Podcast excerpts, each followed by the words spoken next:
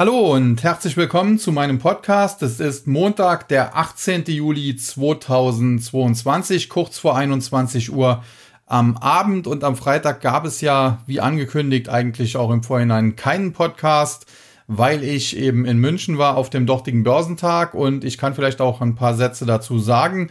Grundsätzlich der Börsentag München war, wie eigentlich in der Vergangenheit immer, top, vor allen Dingen top organisiert.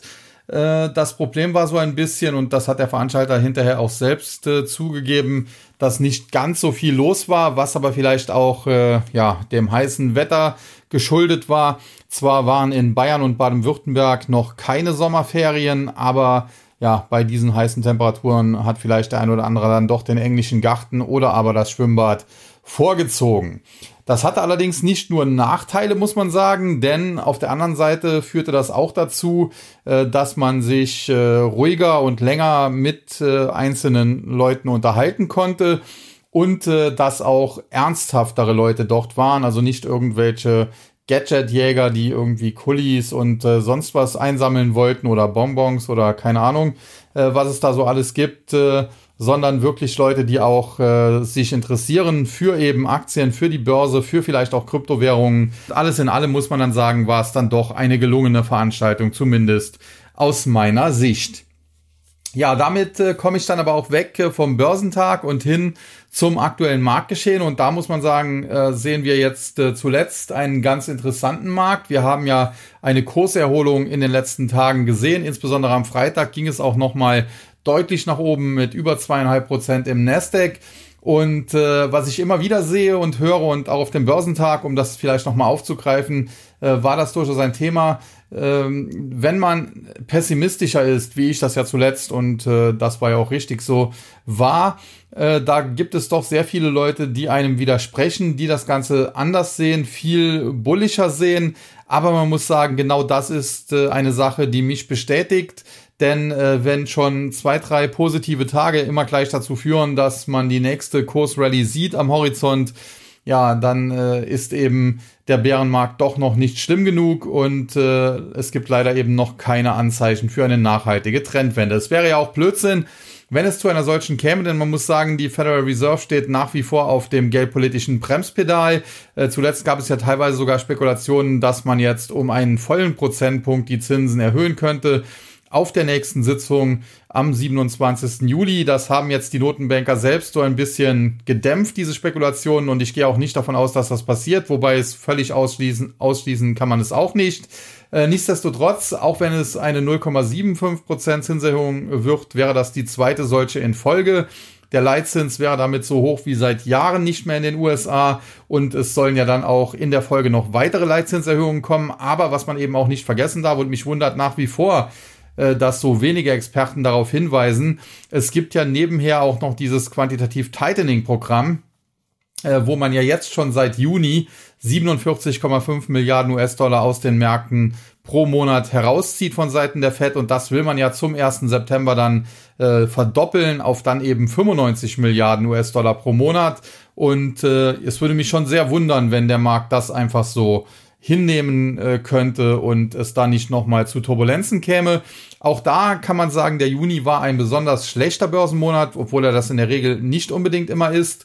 Und aus meiner Sicht hat da auch quantitativ Tightening, was ja da eben mit halber Kraft begonnen wurde, mit hineingespielt. Auf dem Börsentag gab es dann Widerspruch, da hieß es ja, aber es ging doch erst runter mit den Inflationsdaten. Kann man natürlich immer alles sich so drehen und wenden, wie man es möchte, aber man muss ja auch sagen, dass ja eben diese Geldpolitik der Federal Reserve von den Inflationsdaten abhängt. Und wenn es eben äh, sich Anzeichen dafür ja, finden lassen, äh, dass die Inflation in den USA zurückkommt, dann hätte die Fed ja auch Spielraum, dort weniger zu tun. Und insofern, ja, ist das letztlich aus meiner Sicht jetzt kein so überzeugendes Argument. Aber okay, das äh, kann dann jeder eben äh, beurteilen, wie er möchte.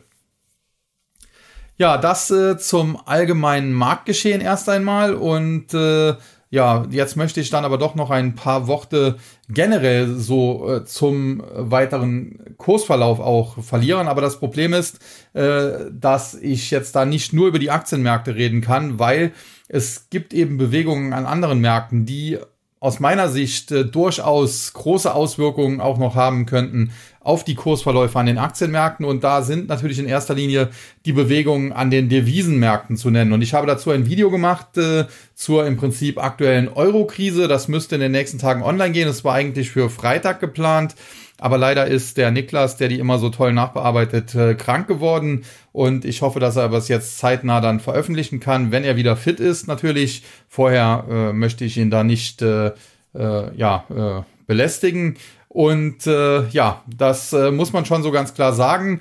Der Euro-US-Dollar-Kurs, äh, der ist der US-Dollar auf den höchsten Stand seit 20 Jahren zuletzt gestiegen. Handelsgewichtet muss man sagen, äh, notiert der US-Dollar auf dem höchsten Stand seit 16 Jahren. Und äh, es gibt natürlich dann besonders schwache Währungen wie der japanische Yen, weil die japanische Notenbank eben eine extrem lockere Geldpolitik fährt. Oder auch eben den Euro. Und äh, da hat der Dollar natürlich dann noch mehr Stärke gewonnen gegenüber diesen in Anführungszeichen Weichwährung. Und äh, was ist jetzt das Problem? Zunächst einmal muss man sagen, für die USA ist es gar kein Problem, sondern äh, zunächst mal zumindest nicht. Das könnte noch eins werden, aber zunächst mal ist es gar kein Problem, sondern sogar ein Vorteil. Denn wenn der US-Dollar stärker wird, dann sollte das eigentlich auch den Amerikanern helfen, die Inflation dort wieder in äh, Schach halten zu können, unter Kontrolle bringen zu können, äh, weil natürlich eine starke US-Währung bedeutet, dass man mit einem Dollar eben mehr kaufen kann im Ausland und äh, das wiederum äh, dürfte dann dazu führen, dass die Inflation, wie gesagt, in den USA tendenziell sogar rückläufig sein könnte durch eben diese Effekte. Es gibt natürlich andere Effekte, die sie nach wie vor antreiben, wie die Lieferkettenprobleme äh, etc. pp. Aber das wäre zumindest auch äh, eher ein bremsender Effekt, äh, diese US-Dollar-Stärke und äh, daher für die Amerikaner zunächst mal zumindest kein Problem. Das Problem ist aber international, denn weltweit äh, gibt es Schulden in Höhe von 12 Billionen US-Dollar, die angehäuft wurden. Natürlich auch aufgrund der lange Zeit extrem lockeren Geldpolitik der Fed. Und alle Schuldner, deren Schulden eben in US-Dollar denominiert sind, aber deren Cashflow jetzt in erster Linie nicht in US-Dollar anfällt, sondern in Euro, in Yen oder anderen Währungen, die haben dann natürlich ein Problem, denn äh, die leiden dann eben. Sie, äh, die, die Schuldenlast wird im Prinzip äh, schwieriger abzutragen und das belastet dann natürlich diese Unternehmen, was aber zunächst mal natürlich auch sogar als Vorteil für die amerikanischen Unternehmen sogar angesehen werden kann. Insgesamt muss man aber sagen, bedeutet diese Aufwertung des US-Dollars global einen gigantischen Liquiditätsentzug, so wie wir ihn schon seit vielen Jahren, man muss schon fast sagen Jahrzehnten eben nicht mehr gesehen haben. Und das ist natürlich dann für Assets. Und das äh, betrifft letztendlich alle Assets, aber besonders natürlich spekulative Assets, wie zum Beispiel eben Technologieaktien oder Kryptowährungen, ist das natürlich schlecht, denn die leben von der Liquidität. Man kann quasi sagen, der Bitcoin ist ein absolut guter Tracker für die US-Geldpolitik. Immer wenn die Federal Reserve eine lockere Geldpolitik fährt, dann geht's mit dem Bitcoin eher nach oben oder deutlich nach oben. Und äh, wenn sie eben restriktiv wird, geht's nach unten. Und das hat man ja auch zuletzt gesehen. Äh, Im November stand der Bitcoin noch bei fast 70.000. Aktuell war er teilweise schon unter 20.000, auch wenn er sich zuletzt ein bisschen erholt hat. Also das ist mal grundsätzlich schon wieder äh, schlecht für Assets und das gilt für alle Assets und damit natürlich auch US-Aktien beziehungsweise insbesondere US-Technologieaktien. Hinzu kommt äh, aber jetzt noch ein zweites Problem, denn beim letzten Mal, als die Amerikaner ihre Geldpolitik etwas gestrafft haben, damit hat Janet Yellen damals noch begonnen und ihr Nachfolger Powell hat das dann so ein bisschen weitergeführt. Äh, da hat man das eher in homöopathischen Dosen getan, immer mit so 0,25 Punkt äh, Schritten und man ist ja dann dementsprechend auch nicht allzu weit gekommen. Und das hat damals der chinesischen Notenbank, der People's Bank of China, die Möglichkeit eröffnet, äh, geldpolitisch locker, einen geldpolitisch lockeren Kurs zu fahren und damit die Weltwirtschaft zu stützen. Man kann das so sagen, äh, die, die Notenbank der Welt, die größte Notenbank der Welt, die wichtigste Notenbank der Welt ist die Federal Reserve, aber mittlerweile die Nummer zwei, die People's Bank of China. Und jetzt hat die größte Notenbank der Welt, die Federal Reserve, damals leicht auf die Bremse getreten, aber die Chinesen haben eben Gas gegeben und das hat sich dann alles in allem äh, weltwirtschaftlich gesehen nahezu ausgeglichen, beziehungsweise teilweise haben die Chinesen sogar etwas mehr Gas gegeben, als die Amerikaner gebremst haben. Und äh, so kam es damals eben dazu, dass der Markt zwar auch kurzfristig etwas geschwankt ist, aber per se, per Saldo letztlich im Prinzip in einer volatilen Seitwärtsbewegung war oder es nur leicht abwärts ging, aber es gab keine, keinen großen Rücksetzer. Und das ist jetzt äh, Diesmal aber anders, weil die Amerikaner eben so drastische äh, Schritte unternehmen, weil sie da mit 0,75% Schritten vorgehen. Äh, ja, nehmen sie den Chinesen so ein bisschen die Möglichkeit, hier gegenzusteuern. Denn zwar haben die Chinesen einen deutlich höheren Leitzins von über vier Prozent noch und könnten ihn theoretisch auch senken. Und für die chinesische Wirtschaft, die ja auch unter den äh, immer noch dort geltenden Covid-Restriktionen leidet, wäre das sicherlich auch wünschenswert. Aber wenn die People's Bank of China das tun würde, dann würde natürlich auch der chinesische Renminbi Yuan, also die dortige äh, Währung, abwerten. Und das möchten die Chinesen eben nicht. Das möchte auch die kommunistische Partei nicht. Und äh, dementsprechend äh, neben die Amerikanern, äh, neben die Amerikaner mit ihrer doch sehr restriktiven Geldpolitik derzeit den Chinesen so ein wenig die Möglichkeiten, doch gegenzusteuern. Äh, und äh, ja, das ist dann natürlich weltwirtschaftlich gesehen ein Problem weil die Amerikaner jetzt eben stark auf die Bremse treten und die Chinesen im Prinzip ja fast nichts tun, auch nicht äh, viel tun können. Und äh, ja, das äh, muss man ganz klar sagen, das ist dann auch anders, als das vor einigen Jahren war, als die Amerikaner schon einmal hier äh, geldpolitisch ein bisschen auf der Bremse standen und äh, sicherlich ebenfalls ein weltwirtschaftlich gesehenes Problem. Damit kommen wir dann zur EZB und das ist natürlich eine Notenbank, äh, die anscheinend ihr Mandat nicht mehr kennt oder es vergessen hat oder was auch immer. Und äh, vor allen Dingen muss man sich mal vorstellen, die EZB hat bisher ja noch gar nichts an sich gemacht. Sie hat gerade mal die Anleihekäufe eingestellt und angekündigt, dass sie den Leitzins erhöhen möchte und wahrscheinlich auch nur um 0,25 Prozent. Auf dann bei dem ersten äh, Zinsschritt, wenn der wirklich nur 0,25 Prozent betragen sollte, minus 0,25 Prozent. Man muss sich das also vorstellen. Äh, die EZB bekämpft eine Inflation in der Eurozone oder auch in Deutschland von über 8 Prozent, indem sie ihren Leitzins von minus 0,5 auf minus 0,25 Prozent erhöht. Also das ist ja an sich schon absurd. Und nichtsdestotrotz hat alleine das schon, also diese mega restriktive Geldpolitik in Anführungszeichen, dafür gesorgt, dass äh, die Euro-Südländer, insbesondere Italien, ins, äh, ja, ins, ins Schlingern gekommen sind und äh, die EZB daraufhin im Prinzip so eine Art ja, Rettungsprogramm auflegen musste, denn nichts anderes ist das, was man jetzt äh, zuletzt verkündet hat, äh, dass man eben dafür sorgen möchte, dass die, äh, dass die Renditen äh, der einzelnen Länder in der Eurozone nicht zu weit auseinanderklaffen. Also das muss man sich auch mal vor Augen halten und äh, da sieht man auch äh, die EZB, man muss sie ganz klar für das, was sie tut, kritisieren. Auf der anderen Seite muss man aber auch sagen, sie hat halt auch als Aufgabe die Quadratur des Kreises bekommen, denn sie soll auf der einen Seite natürlich äh, ja die Stabilität der Währung äh, garantieren, aber wenn sie das täte, wie das früher die Bundesbank getan hat, ja, dann würde der Euro auseinanderfliegen und äh, dann gäbe es den Euro nicht mehr. Die EZB bräuchte es dann eben auch nicht mehr und damit wäre er natürlich auch nicht stabil. Also das ist natürlich dann auch so ein zweischneidiges Schwert und äh, da sieht man mal wieder die Probleme Europas. Ja, und jetzt komme ich aber von diesen ganzen äh, Währungsdingen, von diesen Devisenausblicken äh, zurück zu den Aktienmärkten. Denn man muss sagen, besonders Technologiekonzerne und natürlich US-Technologiekonzerne leiden eben unter der Stärke des Dollars, eben dieser handelsgewichtete 16-prozentige Anstieg innerhalb von einem Jahr.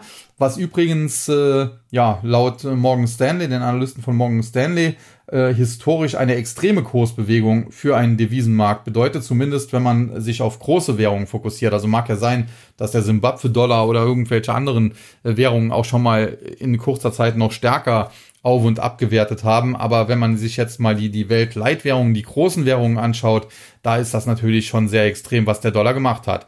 Und man kann auch sagen, jeder Anstieg des Dollars um ein Prozent reduziert das äh, Gewinnwachstum der Unternehmen im S&P 500 um etwa 0,5 Prozent und da der Dollar in einem Jahr handelsgewichtet um 16 Prozent gestiegen ist, ja, ergibt sich ein, äh, ein, ein, eine Reduktion des Gewinnwachstums um 8 Prozent und da die Analysten zuvor ja in dem Bereich, ich glaube 10 bis 12 war das maximal, was man erwartet hatte. Äh, und wenn man da jetzt 8% runtergehen muss, dann kann man sich vorstellen, dass in diesem Jahr im S&P nicht mehr allzu viel Gewinnwachstum übrig bleiben wird. Und ohne Gewinnwachstum, ja, können natürlich auch die Aktienkurse in Anführungszeichen nicht mehr wachsen. Also insofern, äh, das ist natürlich ein generelles Problem von allen US-Unternehmen. Aber ich habe ja eingangs gesagt, besonders äh, die Techs leiden. Und das hat natürlich auch einen Grund, denn die Techs haben natürlich besonders viel Auslandsgeschäft. Wenn man sich beispielsweise die ehemalige Facebook jetzt mit der Plattforms anschaut, die ist natürlich in Amerika schon ein, äh, ein, ein Riesenunternehmen, aber die machen natürlich auch international sehr, sehr viel Geschäft. Und äh, man kann sagen, bei, bei den Tech-Konzernen im Durchschnitt stammen etwa 60 Prozent der Gewinne aus dem Auslandsgeschäft. Und äh, ja, diese Äh, Gewinne leiden natürlich dann unter der Stärke des Dollars und äh, da, da werden halt die ausländischen Währungen weniger wert, dementsprechend die ausländischen Gewinne weniger wert. Und insofern ist es auch kein Wunder, dass besonders die Tech-Werte und insbesondere auch vielleicht besonders eine Meta-Plattforms äh, so schwach war in den letzten Wochen und Monaten. Aber es sind nicht nur eben mit der Plattforms und Co. Äh, es, ist, es sind auch die, kein Wunder, weil aufgrund äh, rezessiver Tendenzen natürlich auch an Marketingkosten gespart wird. Da muss man natürlich sagen, da leiden natürlich solche Online-Marketing, Online-Werbeunternehmen schon besonders drunter. Aber noch härter dürfte es natürlich die klassischen Medien, äh, in Deutschland beispielsweise Pro7 Sat1 und RTL treffen. Denn es ist ja so, dass generell ja schon Geschäft von diesen klassischen Medien eben in die Internetwerbung umgeleitet wurde. Das ist ja auch ein Megatrend und äh, unterliegen bleibt dieser Megatrend. Auch deswegen ist Alphabet langfristig auch nach wie vor eine tolle Aktie oder auch mit der Plattform sicherlich. Äh, aber kurzfristig muss man natürlich sagen, leiden selbst äh, diese Erfolgskonzerne darunter. In der letzten Rezession muss man sagen, äh, gingen die Ausgaben für, für Marketing, für Online-Marketing um etwa neun Prozent zurück. Und da kann man sich ja ausrechnen, wenn das diesmal wieder passiert, mag sein, dass eine, eine Alphabet, eine Google eben nicht ganz neun Prozent verliert, aber wenn es da eben um sechs Prozent zurückgeht, dann ist das eben auch schon eine Hausnummer.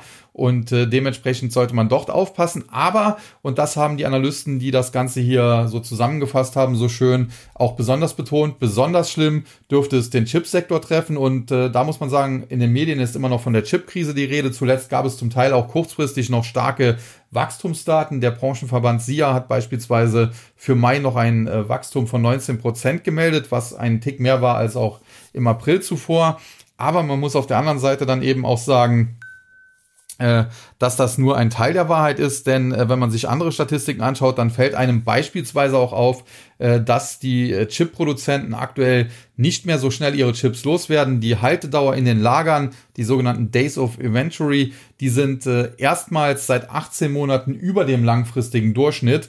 Und da sieht man eben, dass den Chip-Produzenten trotz medialer Chipkrise und äh, trotz Meldungen wie zuletzt von VW, dass man mit mehr Chips mehr Autos verkauft hätte, äh, dass das so alles dann eben auch nicht stimmt. Und ich bleibe eben auch dabei, dass äh, ja gerade der Chipsektor einen Mega-Schweinezyklus und in dem Fall eben, nachdem es zuvor ein Mega-Schweinezyklus nach oben war, einen Mega-Schweinezyklus nach unten erleben würde.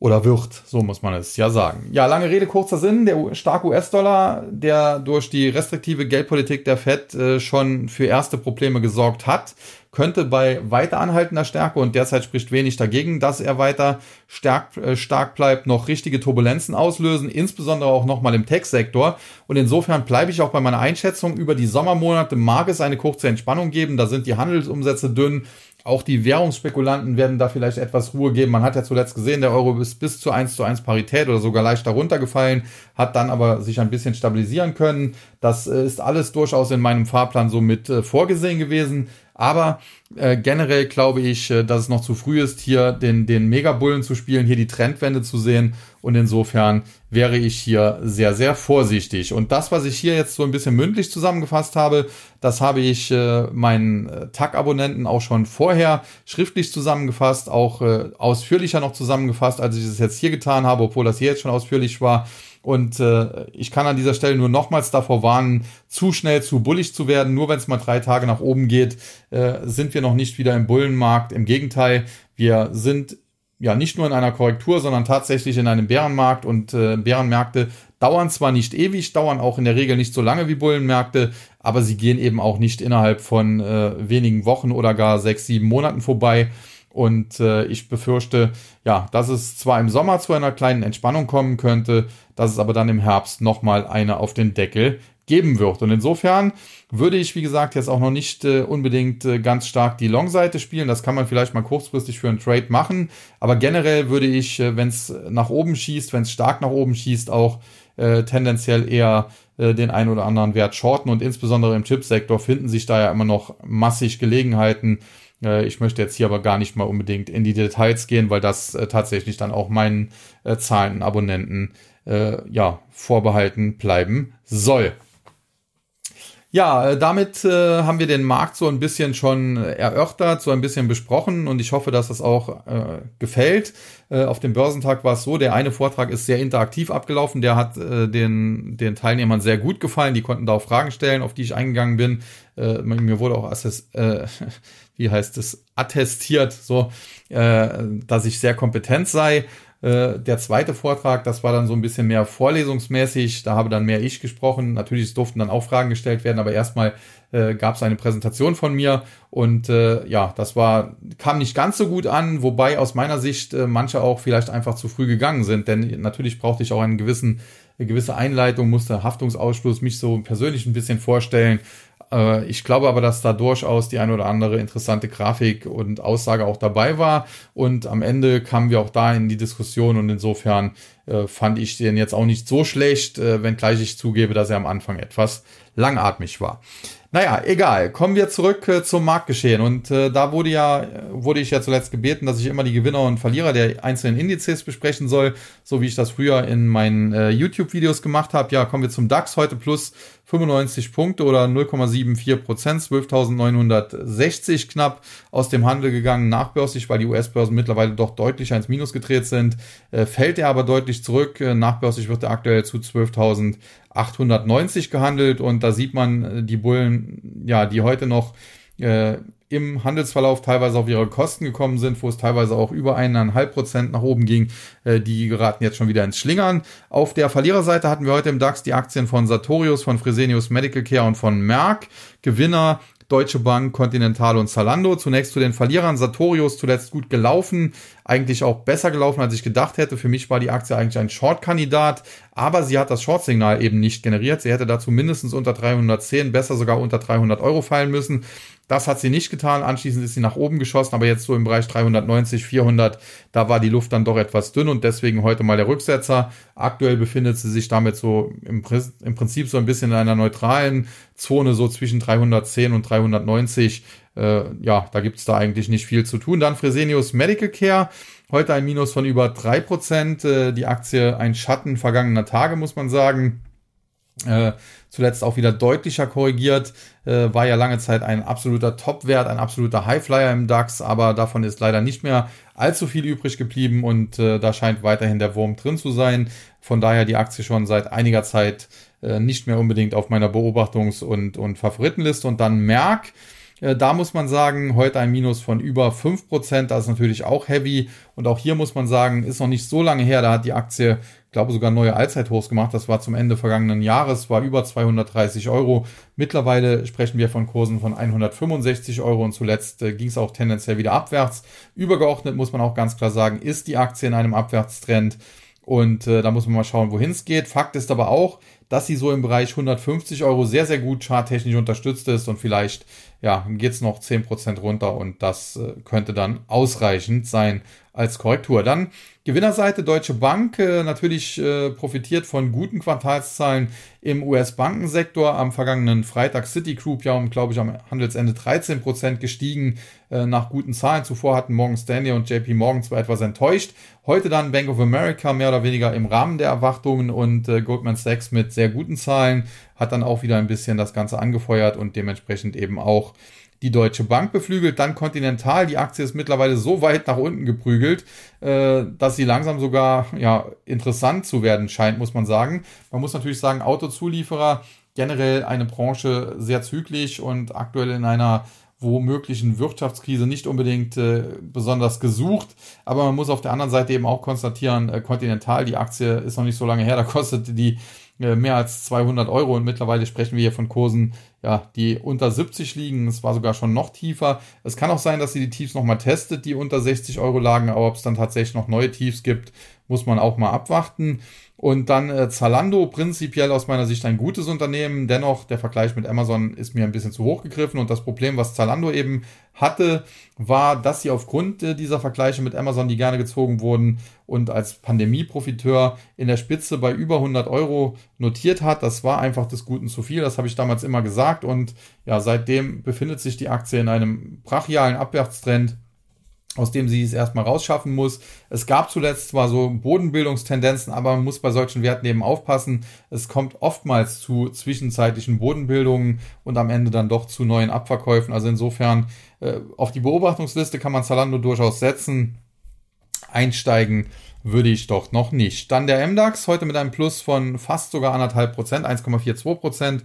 Über 360 Punkte ging es nach oben auf 25.921. Nachbörslich geht es aber auch hier schon wieder etwas bergab. Auf der Verliererliste die Aktie von äh, Carl Zeiss Meditech, von Bechtle und von Eichstron. Da muss man sagen, das sind Aktien, die zuletzt recht gut gelaufen sind. Und äh, da gab es heute vielleicht auch mal einfach nur Gewinnmitnahmen, insbesondere bei Eichstron, die heute natürlich 5% verloren haben. Man muss auch sagen, Eichstron ist im Prinzip auch dem Chipsektor im weitesten Sinne zuzuordnen, auch wenn sie Maschinenbauer sind, äh, in erster Linie für LEDs, aber LEDs gelten in, in der in, im Fach selbst auch als, als, äh, als Chips, wenn man so will. Und insofern, ja, kann man das heute durchaus nachvollziehen. Der Rücksetzer bei Eichstron, äh, die Aktie ist ohnehin aus meiner Sicht noch viel zu weit oben, müsste noch deutlicher zurück. Bechtle hingegen eigentlich ein äh, guter Titel, auch jetzt nicht mehr unbedingt zu teuer, aber zuletzt auch Erholungsbewegung. Außerdem sind bei Bechtle sehr, sehr viele äh, sehr bullig und äh, auf längere Sicht kann ich das auch nachvollziehen, aber kurzfristig ist das aus Sentiment-Sicht nicht unbedingt ideal. Und Karl Zeiss Meditech, muss man auch sagen, ja, ist ja auch so ein bisschen im Rüstungsbereich un unterwegs. Das hat zuletzt sicherlich auch hier ein bisschen geholfen, aber die Aktie ist auch noch nicht unbedingt reif für eine Mega Rally. Und dann die Gewinnerseite Befesa, K&S und Delivery Hero. Befesa, Unternehmen der Entsorgungsbranche, äh, Müll, äh, Recycling, wenn man so will, wo die tätig sind. Die Aktie zuletzt auch deutlich zurückgekommen hatte. Es gab aber jetzt äh, zuletzt, äh, ich glaube, vor dem Wochenende war das noch gute Meldungen dass man hier in Zukunft starkes Wachstum erwartet und das unterstützen möchte, indem man auch starke Investitionen tätigt. Äh, da muss man sagen, prinzipiell liest sich das natürlich gut. Auf der anderen Seite, Aktionäre mögen natürlich jetzt nicht unbedingt äh, Investitionen, denn das sind letztlich Kosten.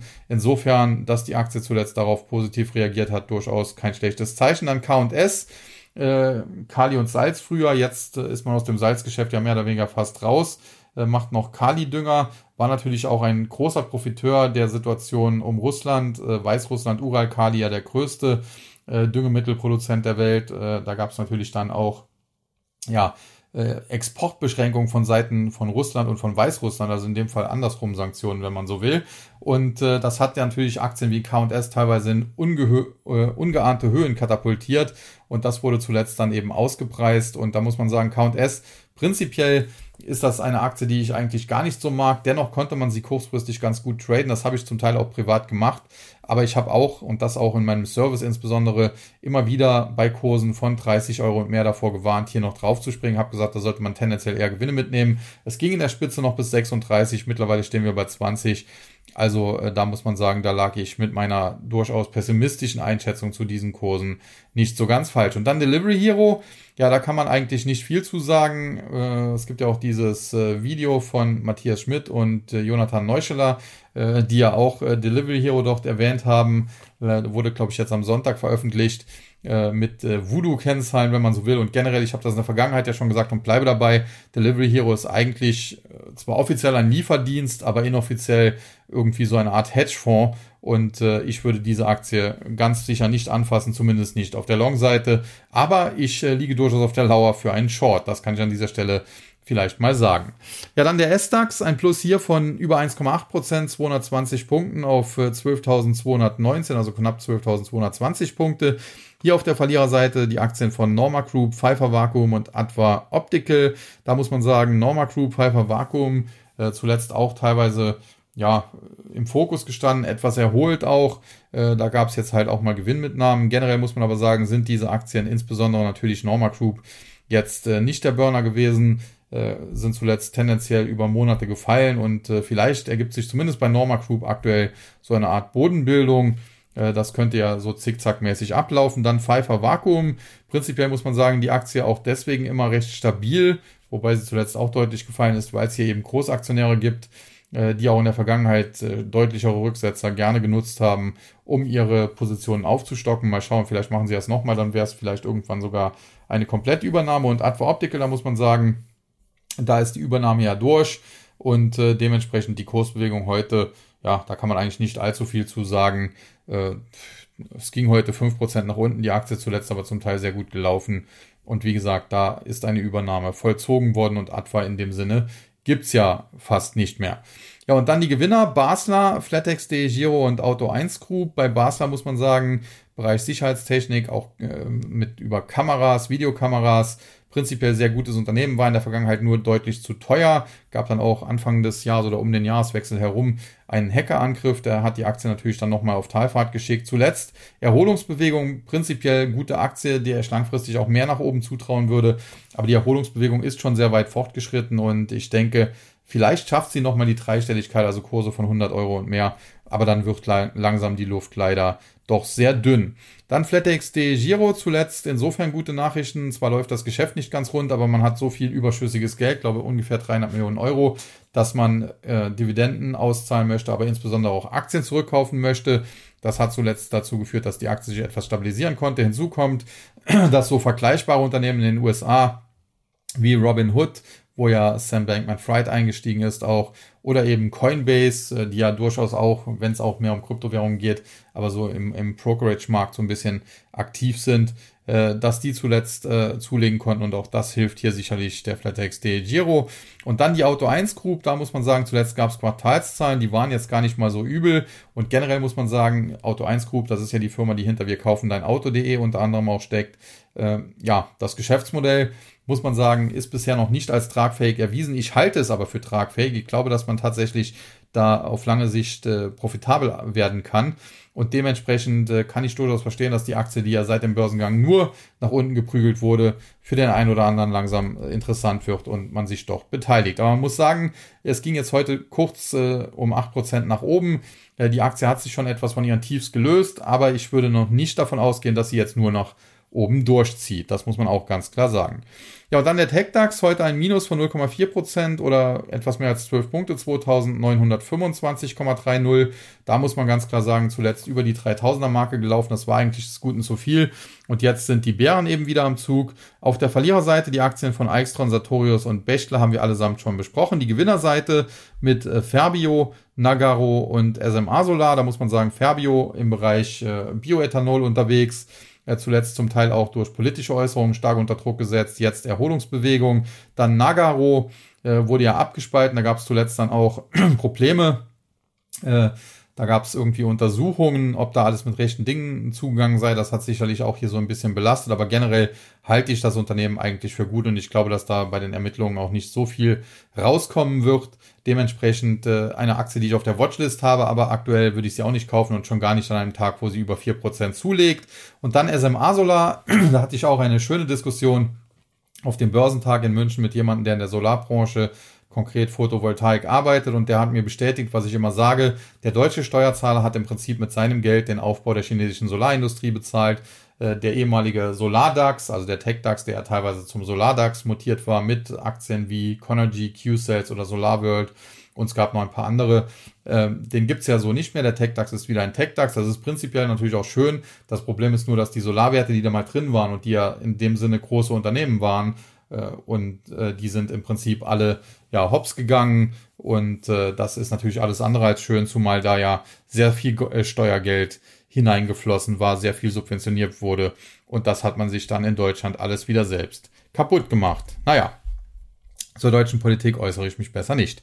Ja, und damit komme ich noch zu den beiden äh, führenden US-Indizes, dem Dow Jones und dem Nasdaq 100. Zunächst der Dow Jones, äh, zeitweise deutlich im Plus, mittlerweile etwa 100 Punkte minus, 0,3% geht es nach unten, 31.186 Punkte. Verliererseite Amgen, Apple und Merck Co.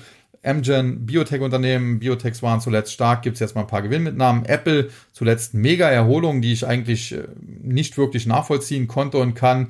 Äh, heute auch hier Gewinnmitnahmen 1,8% geht es nach unten und dann Merck Co. zuletzt sogar teilweise neue Allzeithochs gemacht. Problem ist, Prinzipiell sieht das eigentlich gut aus, insbesondere wenn sie die neuen Allzeithochs hätte verteidigen können. Aktuell sieht es aber so aus, als könnte sie nach unten wieder wegbrechen und das wäre dann natürlich sehr schlecht, wenn man nach oben antäuscht und dann nach unten wegbricht. Insofern, dass sie jetzt heute der größte Verlierer im Dow Jones sind, spricht auch nicht unbedingt für die Aktie, muss man definitiv beobachten.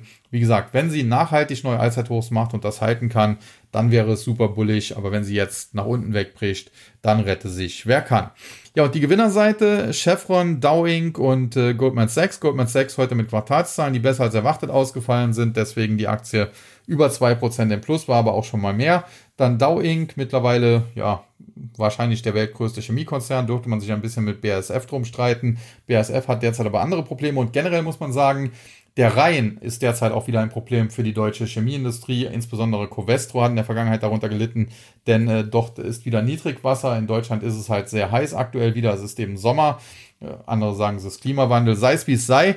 Äh, auf jeden Fall, ja, die deutsche Chemieindustrie ist sehr stark gebeutelt. Einerseits hängt sie da äh, am russischen Gas, das Damoklesschwert, das Putin den Gashahn zudrehen könnte und auf der anderen Seite dann der Rhein jetzt mit Niedrigwasser. Also da kann es fast nicht schlimmer kommen. Das ist natürlich dann für Dow Inc. ganz gut, denn wenn es der Konkurrenz schlecht geht, kann man davon vielleicht profitieren. Und dann Chevron heute mit einem schönen Plus von knapp 1,8 Prozent. Die Aktie zuletzt ja deutlich korrigiert, zusammen mit dem Ölpreis. Der Ölpreis stabilisiert sich, der Ölpreis steigt heute und dann zieht das eben Chevron gleich auch mal mit nach oben. Ja, und dann noch der Nasdaq 100. Hier auch mittlerweile ein Minus, war teilweise 1,5% im Plus, mittlerweile sind es 0,5% Minus. Mal gespannt, wie er in etwa einer halben Stunde schließt. Aktuell 11.920 Punkte etwa. Auf der Verliererseite äh, finden wir heute die Aktien von äh, Dexcom, Regeneron und Cgen. Dexcom ist so ein Unternehmen im Bereich äh, Diabetes ja, eigentlich ein schönes, ein tolles Unternehmen, so Medizintechnik, wenn man so will. Äh, aber ja, zuletzt waren solche Aktien teilweise doch gesucht, also insbesondere der Sektor Biopharma auch. Und äh, ja, dann heute gibt's eben mal eine auf den Deckel. Die Aktie verliert knapp drei Prozent.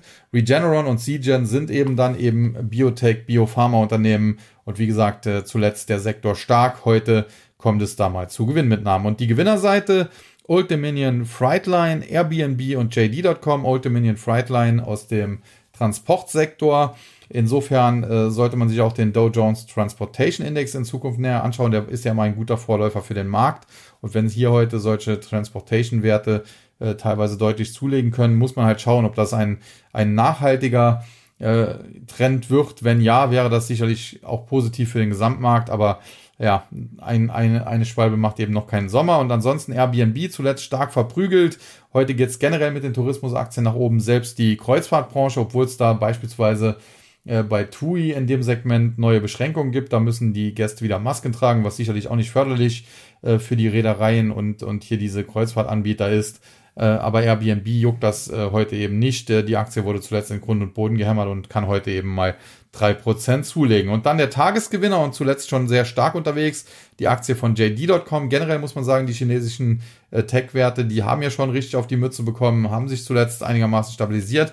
Das Problem ist nur Alibaba, denn dort gab es wieder ja, neue Probleme. Es soll ein Datenleck gegeben haben durch das äh, kritische Daten der Polizei von Shanghai äh, ja, frei zugänglich geworden sind und da wurden Untersuchungen eingeleitet. Kann sein, dass da noch mal eine Geldstrafe gibt. Die Aktie von Alibaba hat zuletzt jedenfalls deutlich gelitten. Heute muss man sagen, kann sie zwar etwas zulegen, aber da muss man äh, das Ganze definitiv im Auge behalten. Ist natürlich ein sehr volatiler Wert. Aber generell muss man eben auch sagen, diese chinesischen Big Techs, und ich meine jetzt gar nicht nur Alibaba, ich meine beispielsweise auch Tencent, die sind natürlich sehr, sehr günstig mittlerweile. Und wenn man äh, das politische Risiko nicht scheut, äh, dann kann man sich hier vielleicht äh, den einen oder anderen Wert mal näher anschauen oder ins Depot packen. Natürlich nicht all in gehen, aber vielleicht mal erste Positionen aufbauen. Ich denke, da macht man nicht so viel verkehrt. Ja, damit habe ich dann neben dem Gesamtmarkt und der möglichen weiteren Entwicklungen auch die einzelnen Indizes und die Gewinner und Verlierer besprochen. Tja, alles andere wird sich dann jetzt in den nächsten Tagen zeigen. Wir starten ja jetzt in dieser Woche richtig in die Berichtssaison. Ende letzter Woche, Donnerstag, Freitag hauptsächlich, haben ja schon die großen Banken zum Teil ihre Quartalszahlen vorgelegt. Heute jetzt dann auch Bank of America, Goldman Sachs. Und äh, dann kommen im Laufe der Woche langsam auch die ersten Techs, insbesondere Tesla. Und das dürfte natürlich sehr, sehr interessant werden. Gerade auch, äh, wie die Quartalszahlen hier ausfallen, aber auch wie die Ausblicke ausfallen, ob es da zu Gewinnwarnungen äh, kommt. Und äh, da auch noch zum Abschluss vielleicht eine Meinung eines US-Traders, der nämlich äh, gesagt hat, mit Verweis auf die Quartalszahlen von PepsiCo zuletzt, PepsiCo hat Quartalszahlen gemeldet, die etwas besser als erwartet waren. Man hat aber nicht den Ausblick angehoben. Man hat aber den Ausblick, den eigenen immerhin bestätigt. Und der US-Trader meinte zu mir am Wochenende, aus seiner Sicht ist es so, äh, dass mittlerweile die Stimmung vieler Anleger, gerade auch der Profis, so negativ ist, dass schon teilweise mit drastischen Gewinnwarnungen auch gerechnet wird, so dass wenn diese ausbleiben, das schon dafür dazu führen könnte, dass der Markt äh, zumindest nicht weiter abschmiert und eben vielleicht sogar ein bisschen steigen kann. Also so mit anderen Worten, wenn Unternehmen wie beispielsweise Meta Plattforms, wie Alphabet und wie sie alle heißen, äh, wenn die Quartalszahlen einigermaßen im Rahmen der Erwartungen melden und äh, den Ausblick ja, nach Möglichkeit wenigstens bestätigen. Sie müssen ihn gar nicht anheben. Dann könnte das schon für eine Entspannung sorgen. Ja, kann durchaus so sein, möchte ich nicht äh, völlig äh, ins Reich der Fabeln verweisen, denn tatsächlich ist der Markt ja schon deutlich zurückgekommen. Wenn man sich anschaut, der Nasdaq, der hat ja schon fast 30 Prozent verloren. Problem ist halt nur, dass das eben Gründe hatte und äh, diese Gründe sind diesmal auch äh, ja, sie waren auch das letzte Mal handfester Natur, denn es gab ja eben diese äh, Covid-19-Pandemie, aber jetzt äh, sind sie eben ja geldpolitischer Natur. Das äh, hat Vor- und Nachteile. Der Nachteil ist, solange die Geldpolitik eben restriktiv bleibt, wird es tendenziell wohl nicht nach oben gehen. Es mag immer mal einzelne Tage geben, aber es ist keine generelle Trendwende nach oben. Auf der anderen Seite kann man natürlich eine Notenbank besser beobachten und einschätzen. Dennoch es ist natürlich am Ende Spekulation und zuletzt gab es ja Spekulationen, äh, dass die US-Notenbank äh, vielleicht früher mit ihren Zinsanhebungen aufhören könnte und äh, vielleicht im Laufe des nächsten Jahres schon wieder Zinssenkungen vornehmen könnte. Davor würde ich ein bisschen warnen, habe ich auch auf dem Börsentag getan, denn ich glaube, die US-Notenbank möchte auch mit diesem geldpolitischen Kurs wieder zurück in normale Zeiten kommen. In den letzten Jahren seit der Finanzkrise hatte man das Problem, dass der Leitzins mehr oder weniger nahe Null lag. Deswegen musste man immer außergewöhnliche Maßnahmen wie eben Anleihekäufe, quantitativ Easing genannt, äh, durchführen. Und ich denke, von diesen außergewöhnlichen Maßnahmen, die so eigentlich geldpolitisch nicht im äh, Drehbuch stehen, möchte man weg. Deswegen wird man hier sehr restriktiv vorgehen, wird den Leitzins durchaus signifikant noch weiter anheben, wird auch QT äh, weiter laufen lassen, um die Inflation unter Kontrolle zu bringen. Man wird natürlich versuchen, nicht zu viel zu tun, aber, und das ist das Entscheidende, damit es eine V-Erholung geben kann, wie das bei Corona eben der Fall war, da müsste die äh, Notenbank quasi von einem Extrem wieder ins andere springen. Sprich, wenn sie den Leitzins, sagen wir mal, auf vier Prozent angehoben hat, äh, dann sagen, okay, äh, das ist jetzt alles doch ein bisschen des Guten zu viel und der Nasdaq ist schon da und dahin gefallen. Und ab sofort, äh, ja, geht's jetzt mit dem Leitzins wieder deutlich nach unten, am besten dann in halb Prozent Schritten oder mehr und äh, im Zweifel werfen wir auch wieder die Notenpresse an. Und ich glaube, das wird die Notenbank diesmal nicht tun. Sie möchte den Markt nicht crashen. Sie geht behutsam durchaus vor äh, auf dem Weg nach oben. Sie trifft die Maßnahmen, die nötig sind, äh, versucht aber nicht zu viel zu tun, aber sie möchte wieder in eine normale Geldpolitik zurückfinden. Und generell auf lange Sicht ist das sogar auch wünschenswert, denn ich bin mal gespannt, wie das in der Eurozone hier noch enden wird. Und last but not least muss man dann sagen, wenn es tatsächlich aufgrund äh, der US-Geldpolitik zu Turbulenzen auf den Währungsmärkten kommen sollte, dann muss man eben sehen, äh, klar, der US-Dollar, der wird wahrscheinlich das Vertrauen nicht so schnell verlieren und der Schweizer Franken wahrscheinlich dann auch nicht. Aber der Euro zum Beispiel, der könnte natürlich da äh, tatsächlich in Gefahr geraten. Und insofern ist es auch kein Wunder, dass die Kryptos zuletzt zum Teil zulegen konnten. Ich glaube, dass hier in gewisser Weise von einigen, nicht von allen, äh, Flucht in Sicherheit stattgefunden hat, dass man sich sagt, okay, so sichere Häfen, das sind Bitcoin, sind vielleicht Gold, Silber und so weiter. Und bei Bitcoin ist man aber liquid, liquider als mit äh, Gold. Man kann ihn schneller zu Geld machen, zu Cash machen. Man kann ihn auch äh, leichter über Landesgrenzen hinweg, äh, wenn man flüchten muss, beispielsweise mitnehmen und so weiter. Und wie gesagt, das könnte durchaus sein, äh, dass wenn es zu heftigen Turbulenzen an den Finanzmärkten, insbesondere auch den Devisenmärkten noch kommt, dass das für die Kryptomärkte kurzfristig ein Vorteil sein könnte. Und mittellangfristig auch das, und das ist vielleicht ein gutes Schlusswort, war, bin und bleibe ich positiv für die Kryptos. Dennoch Kurzfristig mag es dort auch eine Rallye geben und äh, da die sehr volatil sind, äh, ja, wirken die meistens wie, wie, wie irgendwelche Hebelderivate, Hebel, äh, Hebelzertifikate und so weiter.